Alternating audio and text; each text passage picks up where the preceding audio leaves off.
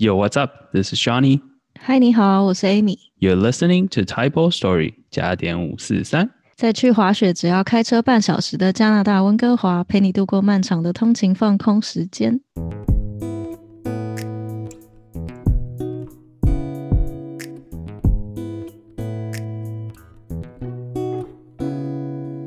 其实你知道聊到这么多滑雪场的东西，其实我们可以，我想说，请你知道 David 是一个教练，其实我们想要来聊一下，就是如果你自己其实你知道刚到加拿大，或者是说你对滑雪还没有试过，你对它有兴趣的话，我们就会聊到觉得说，哎，那如果新手或刚开始的人的话，他应该要准备什么东西？注意的东西，我觉得新手第一个想要滑雪，当然是先看雪具，这很正常，因为你要先找一个很帅的，或者觉得你喜欢的图案或者什么。有一些人大概会买二手，蛮蛮正常的啦。那我觉得买雪具第一个最重要，如果是以不是衣服以外，就是鞋子。鞋子这个东西一定要合脚，你不合脚的话，你整个操控都会有问题，你整个练习。跟带动传达都会出问题，板子太长，板子太短，这倒都还是小事。可是你鞋子没有好好的 fit，就是包覆住你的话，会很难控制。所以买的人，我真的很推荐。很多人第一次买鞋子都会做一个很大的错误，就是买太大。对，因为他觉得要舒服啊，就像平常买鞋子对对对，然后他们疏忽的就是说，鞋子其实一定要包覆的够，一开始会有点紧，而且鞋子用久了会松。对，任任何东西都会开始慢慢的 pack 到，然后变成你的脚型。所以一开始我会推荐鞋子，你穿进去以后，脚趾头刚刚好顶到鞋子前面是最好的，而不要说松松的，哎，觉得很舒服，里面可以动来动去，那会增加你的危险，也会扭伤。呃，我自己的话，我是觉得说，如果是你是完全没有滑过雪的话，其实第一次我反而觉得说去租租看，因为说不定你摔了，因为很多人。就我就好几个朋友是去就租滑了摔了一整天，他们决定不滑雪，这是烂 烂很烂很烂的 sports，又贵然后又又痛。但是其实我觉得滑滑好了之后，再开始慢慢调这些东西，我觉得是我自己也是个人是蛮建议，就是先给他租用租的很贵没错，但是试试看你觉不觉得你喜欢，然后再就是像 David 说的，开始买鞋子开始，然后再买到各种不一样的花式的东西，我觉得是真的不错了。那其实你觉得，你知道，虽然说鞋子也是主要的重点，但是就是像板啦，或是衣服之类这些东西，你你是建议是说滑熟了再买，还是说就是其实一次买齐会比较好？嗯，我觉得雪衣这些东西其实有很多东西可以取代的。很多人会觉得说，哎，是不是一定要换滑穿滑雪的衣服，或者穿厚一点？对我觉得穿厚一点是没错，可是很多人厚一点会忽略材质跟它的机能。那像基本上滑雪就是有个打底，就所谓的保暖衣或发热衣。那发热衣就是那种基本上你就是不要买任何不要穿任何棉质的产品会吸湿气的产品。基本上你穿的舒适就绝对不会觉得冷。可是如果你穿棉质的东西，它会吸湿气，那又不能排汗，你一流汗它就变湿气，湿气又粘到棉质上面，然后它又把冷气结合，你就越来越冷。即使你穿五层袜子、棉袜都没有用，所以最好我建议就是穿登山袜或者是机能袜、羊毛袜这些东西都不错。衣服也是，只要里面的衣服，其实我推荐就是，因为你新手的关系，你很容易发热，你全身肌肉都在用力，我会推荐你可能基本上穿一个保暖衣，再穿一个任何一件不要说是有棉质的东西，甚至羽绒衣也没关系。然后在外面，如果是好天气的话，其实连防水都不需要，只要透气就好了。因为你的热气要散得出来，不要让它聚集在身体里面。然后热气出来以后，最后就变冷气了。所以你散掉以后，你就会舒适。其实滑雪就是讲究舒适，然后你慢慢滑，慢慢滑，你觉得哎，我进步很多，我想滑更多，那你就会开始挑真正滑雪衣服的产品。我觉得衣服这方面，就是大家还是买自己的，因为除了滑雪以外，其实天冷的时候还是可以穿嘛。并而且尤其是现在这个情况，如果你去租的话，你应该会觉得穿起来很别扭。而且呃，这是别人用过，对别人用过的汗，对对，重点是还一定会流过汗。雪具店常常租的裤子，其实它也不是真的雪裤，它其实就是一种很多地方，它其实就是给你一个防水裤。还蛮闷的那种，它其实不太机能，所以有时候滑雪，老实说，有时候甚至你穿牛仔裤我都不介意，就是牛仔裤它其实比较容易吸湿气，不过你一般人脚比较不怕冷，我会蛮推荐，就是不管怎样，你里面就是穿一套。发热衣跟发热裤，外面再套你所需要的衣服，就 Uniqlo 买的那种，对，那种也可以。那或者是你去 Costco 有很多品质很不错的发热衣，而且 CP 值非常的高。嗯，这些我有一我在我的自己的粉丝页都有提到。哦，OK OK。就像如果就像那个刚刚提到衣服这件事情，因为我常常我很久很多会看到，就是说新手就是完全没有滑过雪，他就觉得说啊，那穿个羽绒衣很保暖，然后去 去滑雪之后他就摔倒，他就后悔了，因为新手就是一直摔倒，一直摔倒，所以你屁股的时候常常就是看到后面会结冰嘛，就是因为坐久了热气，然后变成然后后来结冰。这也常看到，然后之所以你知道 Gore-Tex 这个这个这个材质会这么贵，就像 David 说，就是你要找一个可以保暖但是又会散热的东西。所以其实你滑久了，真的就是大家都会往那个方向走，就是又轻便，然后但是又有它那个功能在，这也是重点。我们装备慢慢更新，慢慢更新。对对对对，就是每每一年慢慢的小小进步，小小进步。啊，Amy 有时候就是她她比较爆发爆发户，有时候会直接突然买一个很贵的东西。这还蛮正常的，这样可以省更多。其实我也觉得，对，因为其实第一次我想要开始滑雪的时候，就是 Johnny 带我去 Sports Junkie，就是一个二手雪店，然后我就在里面爆买了，就是第一批就是雪具。花了大概两百多块吧，然后他就用很吃惊的眼神看着我说：“你连山都还没上去，你就要花这个钱吗？”因为就是我就是像我自己，我是一个就是我自己要试过觉得喜欢我才会花钱下去买。所以说，哇，他完全没有上去过，他就直接花了两三百块下去。我说：“哇靠，好厉害！” 可是我就是一个很喜欢运动的人，你知道吗？所以我就觉得我一定会很喜欢。那我就为了省钱，因为你租一次装备可能一整天就要一百多块，那我也才花两百多。在那些，好也是的。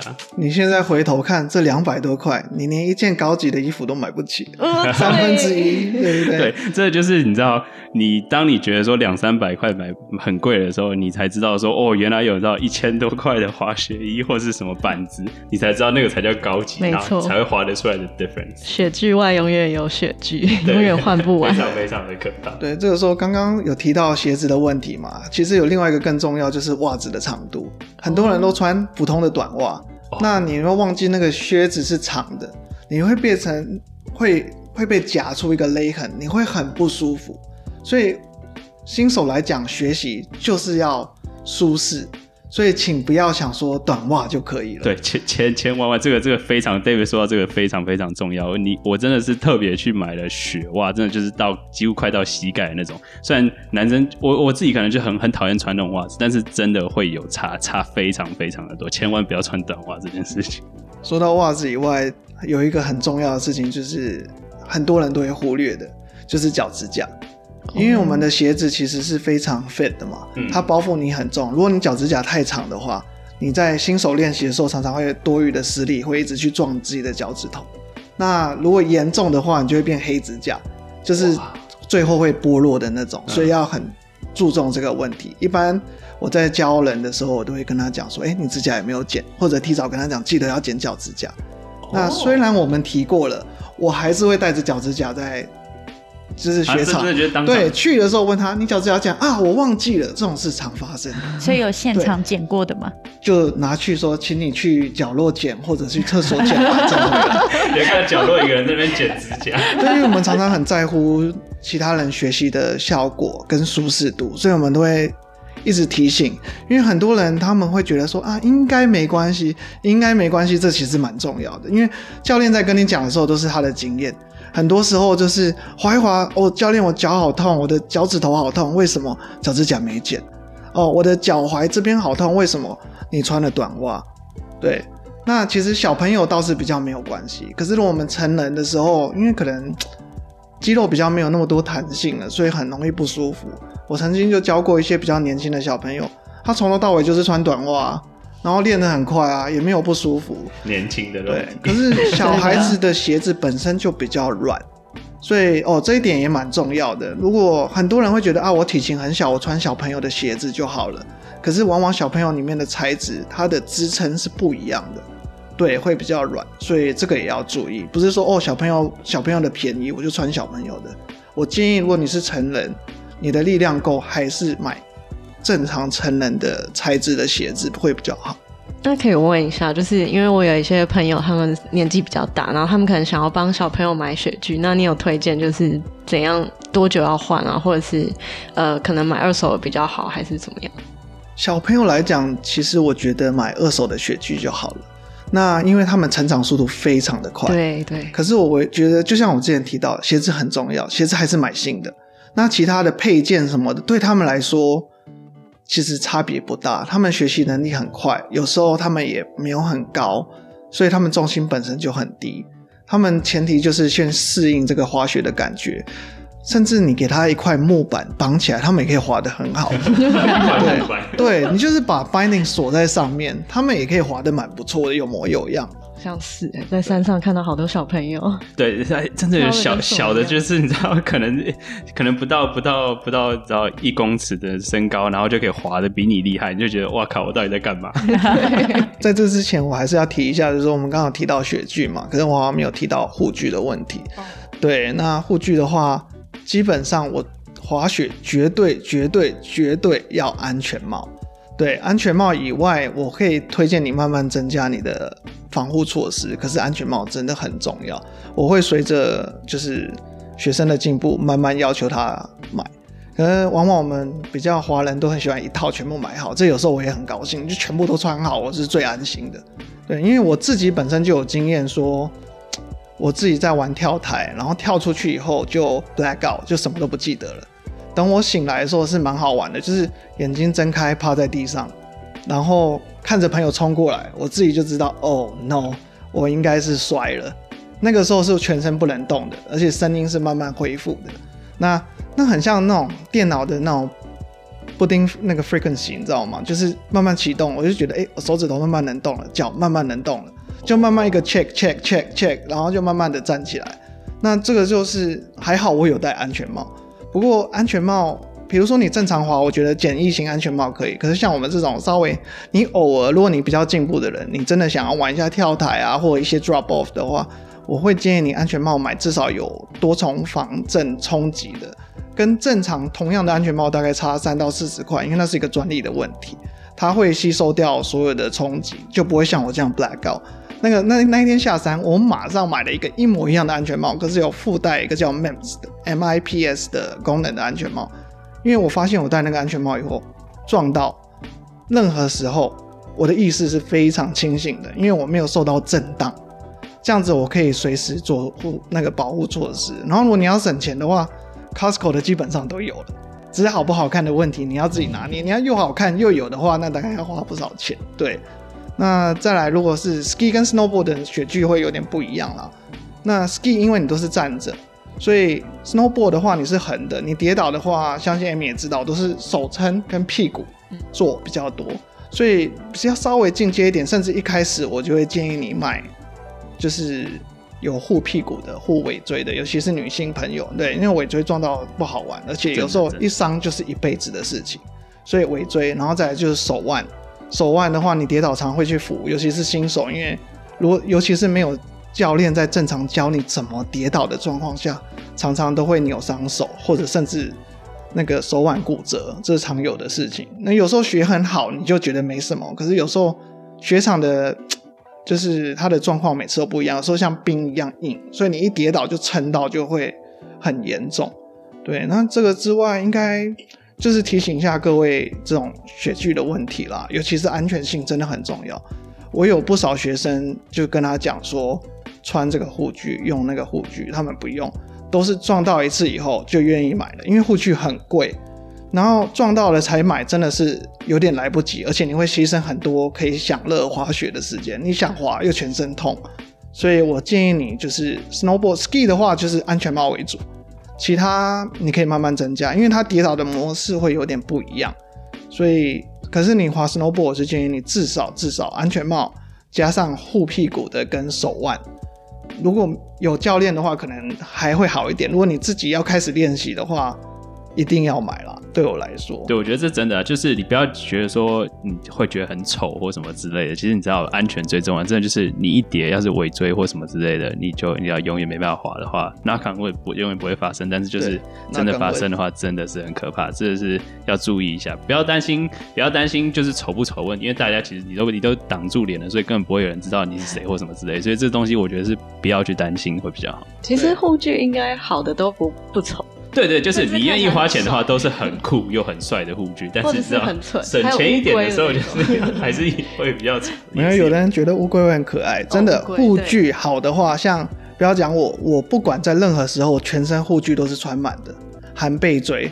可是如果你有到我的网页看，你完全看不出我有任何的护具，因为我全身是贴满的，屁股、膝盖、手肘、手腕、胸口、肩膀、锁骨、背背背面、尾椎，全部都是穿着的。你如果看到我任何照片，我永远都是穿着的，只是看不到。你只是愿不愿意花钱去买更高级的 tech 那种防撞的设备，这样子穿着。所以我觉得真的要买啦，就是慢慢的增加，看你的兴趣程度，你愿意投资多少。那有的人新手的话，那种小乌龟也很可爱啊，还有各种小乌龟那种整个包对对，我觉得其实还蛮蛮可爱，就是而且很容易就辨认出来那个就是你，对对，所以我觉得也不。错。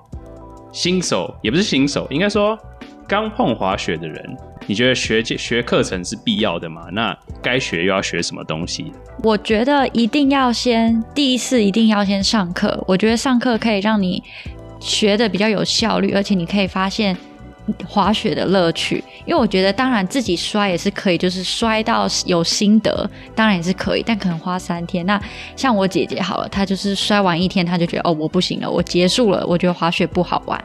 但是我觉得，如果你今天找人上课的话，你可以找到诀窍，就是马上就可以进入他的乐趣在。对我，因为我自己第一次来就是直接上课嘛，所以我就觉得哦，马上就知道好玩在哪，所以我很推荐，甚至我觉得就应该第一堂课是找人。那你可能之后不想要找教练了啊，你想要自己练，我觉得这没关系，因为每个人素质不一样嘛。但我觉得第一堂课一定要上课。对，因为其实很多人就会觉得说，哎，我自己练就好，或者是找一个很厉害的朋友来教我。那很厉害的朋友，他也许很厉害，可是他对教学的经验跟一些逻辑理论可能不太熟，他就是一路这样滑上来的，就很厉害。就就那样子，就对对那个感觉就对了。常常会这样，而且他们常常的教学方式都会比较跳钥匙，对，因为他们就会直接这样啊，你就从这边下去，或试着这样转就好了。那有教学的正式的教学的老师，他会建议你把基础打好，基础打好了时候才不会越练越歪这样子。练歪了有一个坏处，就是造成坏习惯。那坏习惯你以后进步就会受到局限。那受到局限就算了，还容易危险受伤，因为你很多基础啊底筋没有打好，没有打好的话就很容易受伤。然后就像丽娜讲的，第一次一直撞来撞去，没有慢慢按部就班的学习，或不知道真正该做什么的时候，会让你留下很不好的印象，然后你的滑雪就结束了。因为我记得我第一次交朋友的时候，是我会滑了，然后他就说：“哎、那你就教我就好了。”然后我就哦好，我就教他。然后我就想说：“OK，我平常看 David 这样交朋友，我已经尝试了用我所看到的去教他，但我发现还是还是有落差，就呃，我就会变成不自觉的，像我这样做哦，然后这样啊，对，大概就这样子跟我模仿一下就可以对。，那我那个朋友也还不错，他资质不错，所以他算是有学会一点。可是后来我自己也去考了 Level One 教练以后，就发现哎、其实它是有很多步骤的，就是比如说像加拿大有一个那个 Casey 的系统。它就是一步一步的教你分解了动作以后，你必须怎么教学生。当然不用一定要一步一步看学生状况嘛。之后发现，哎、其实是分解之后，我觉得让学生会比较有兴趣，而且也学的比较快。所以之后我就教了我弟，就是比较按照步骤，我就觉得，哎、我弟马上就有就是有抓到诀窍，所以我觉得请教练还是有这个好处。我们会发现都蛮多好玩的问题，就是说，因为我们教练其实会针对每个人的状况跟他适应的方式方向去让他慢慢的学习。那有时候，比如说我可能会跟 Amy 说：“哎、你要蹲低一点，蹲的像屁股坐到板子上面一样。”然后有的朋友说：“啊，你有去上过课？你跟我讲怎么做？”哦，教练说要蹲低一点，蹲的像坐到板子一样。为什么教练会这样子讲？因为可能 Amy 站太直。再怎么跟他讲蹲，他都蹲的不够深，他很多人会以为他已经蹲下去了，所以我可能会跟 Amy 这样子说。然后有一些朋友可能一天到晚揪着，就是一直曲着身体，我会说哦你要站直，站直一点。其实并不是要站直滑行，所以你很多时候听朋友教的时候是教练这样教我的，不一定是对的。对，因为每个人真的都不一样，教练会看你的状况跟你讲，故意要叫你蹲或叫你坐得很深，结果 Amy 尝试做了，蹲到一个刚刚好的角度了，因为他其实没有蹲得很深，会有这个问题，所以不要说哎，你上课教练是这样教我，所以有的人新手会吵起来，嗯，因为他们每个教练讲的都不一样，那其实是因为针对你的体格角度这个问题在讲。David，你到带过这么多学生。你觉得最印象深刻的一次经验？那 Lina，我不知道你有没有带过学生，或者是你朋友的话，你知道印象最深刻，你跟人家滑雪一定会聊的故事大概是什么故事？我很好奇。印象最深刻的，如果是有趣的话，也不算教学啦，就是有趣的话，我就是比较喜欢去 road trip，因为惠斯勒这个山真的很大，很好玩。可是你知道，去不同地方看不同的风景，每个雪场雪场都有它的风格。像惠斯勒的雪场的树林，它是非常的密。那在外面的雪场呢，它就是一般来说内陆雪场速度非常大，空隙非常的多，所以惠斯勒可以说是其中一个比较难滑的地方，就是它的难度会比一般的会高。那 road trip 的好处就是你真的看到不同的东西啊，像。有时候我们去到像雷塔后有一个叫 Heavenly 的雪场，它是横跨加州跟加勒那个 California，那就很好玩。你缆车坐到上面，它就会写着往走，然后往左边是加州，往右边是那个那个什么内华达州。对，所以我们常常因为我们人多的时候就各自滑嘛，然后滑一滑说：“哎，你在哪里？哦，我在加州。啊，你在哪里？我在内华达州。”这还蛮特别的。那其他有趣的话。我记得在同一个雪场，我们就是最后要下山的时候很好笑，因为最后要下山的时候，我跟另外一个女生，我们就想说啊，就是它有一条直线向下的黑线馒头这样子，然后 David 就说那他就滑那个下去，我跟另外一个女生就想说哇这个太难了，我就说我们就说我们走蓝线好了，那它的蓝线是有点像是环山的，然后我们想说应该也没差吧，我们就走，那我觉得那个蓝线很难的是它的宽度大概就是一个雪板打横的。所以你这么细，对它的就是它很平，它其实也不算，它是它是平坡，而且有点斜度嘛，速度很快，可是很窄，所以他是说它是蓝色，但是是很难的蓝色，就说你 beginner 不要来。那我跟我朋友就说应该也还好，但其实那时候我们两个都没有到很厉害，所以我们两个是一直以一个很紧张的情况下，一直靠着山。靠着山滑下来，因为怕挡到人，因为你只要一横板，后面的人就会飞出去了。我们其实有看到一个差点飞出去，就有一个比较像是新手的滑在前面这样子。然后我记得我们就这样绕绕绕了好久，我们就想说到底为什么还到不了底下？然后我们。因为是环山嘛，环了很多个以后，我们发现其实我们一直在横切刚刚 David 滑下来的直线那个馒头黑线馒头，所以我们两个滑了绕太久了，觉得那个蓝线太无聊，就说不然我们走这个黑线下去。所以呢，我们大概是 David 到了底下又过了半个钟头后，我们两个也决定走一样的线，就从半山腰开始这样滑。然后他就在底下就这样看着我们俩说：“奇怪啊，你们两个不是要走蓝线，为什么又回到这条线了？” 那那一次真的的确是蛮好笑。就是一般，因为很多地方的雪场，他们其实没有真正的绿线或蓝线，因为它的雪场基本上也是纯天然的。可以说，像 Kicking Horse 还是全部都是黑线，基本上是你只要去到绿线，那绝对是联络道路，就是没有真正可以让你滑的绿线存在。那他们山也都很高，它那个我滑的那个黑线，基本上就是从山顶到山底，你直接可以看到山底。就是就是下面，你就一路冲。它有时候不可能不一定是馒头，可能前几天有松雪，然后它硬化了，就全是馒头，觉得很很好玩，很有挑战性。因为我个人是蛮喜欢锻炼这些动作的，我就一路这样子冲下去。然后他们就说好，他们绕，因为我们玩了一整天也累了。我说好，那你们走蓝线。那个蓝线有特别讲 no beginner，就蛮特别的。那蓝线还写 no big beginner，很奇怪。然后我就滑下去，滑下去以后就就开始等他们，然后等他们就。他因为我们去到那边会有习惯收集片嘛，就每个地方的那个纪念章，我们会把它钉在地图上面。我就在那个商店等，等等等等到开始那个打瞌睡，然后快一个小时了，我就走到外面去，走到到一个小时，就那也是重点是店都快关了哦，店都快关了，然后我就走回去雪场门口，就是那个斜面往头一抬。这两个人在干什么？为什么在黑线上面慢慢吐下来？不是说走蓝线吗？所以这是蛮好笑的。对，所以还蛮好玩的。对，那我因为因为其实单板有一个好处就是说，跟双板有点不一样，就是单板再难的地方你都可以落叶飘，你可以推下来。哦，的确 ski 就不一样了，ski 你一定要转，对除非你打直板直接冲下来，那 馒头就飞出去 对对对，所以我觉得有人会说，诶，哪一个比较简单，哪一个比较难？其实没有。对我来说，我教的学生其实他都可以很快乐、很安全的学好，而且没有什么负担。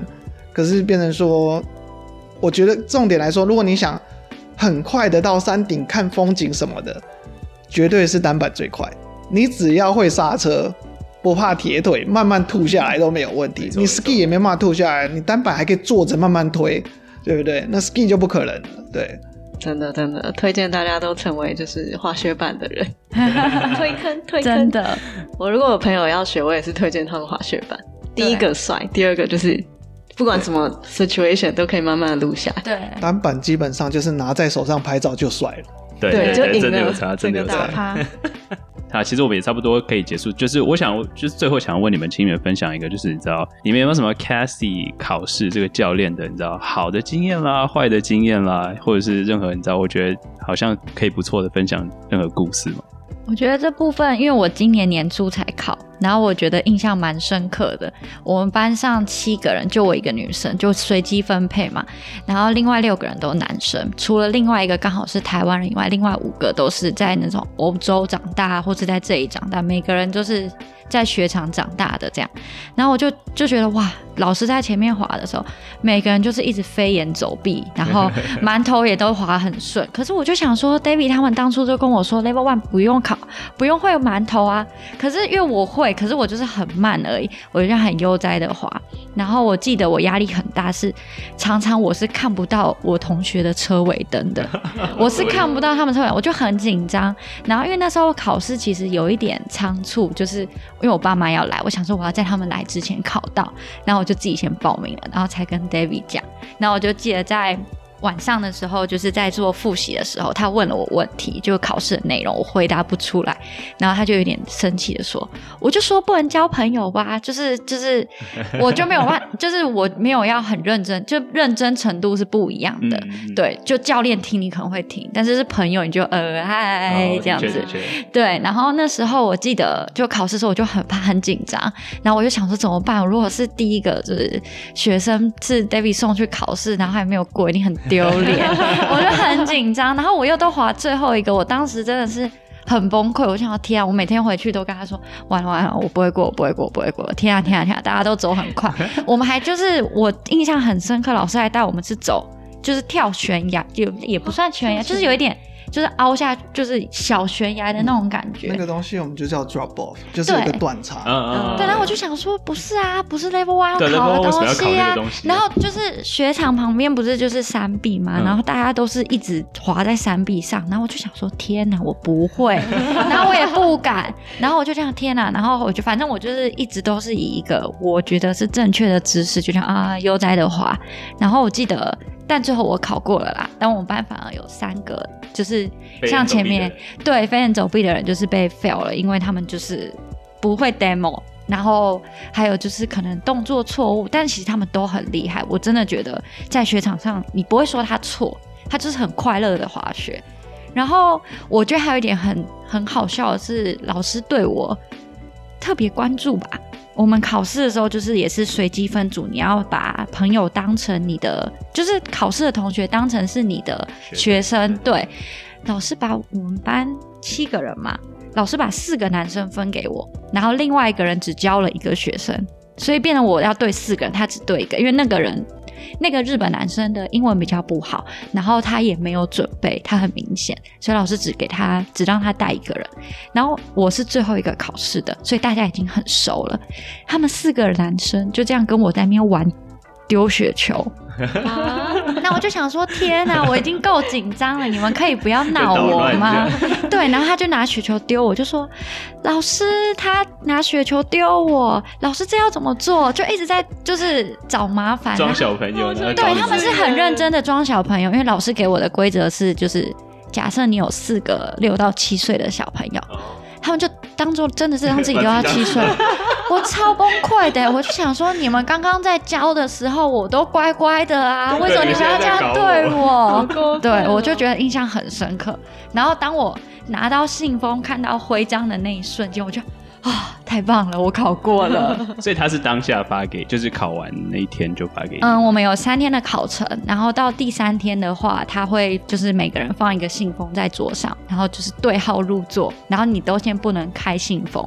那以前都是有一张奖状纸吧？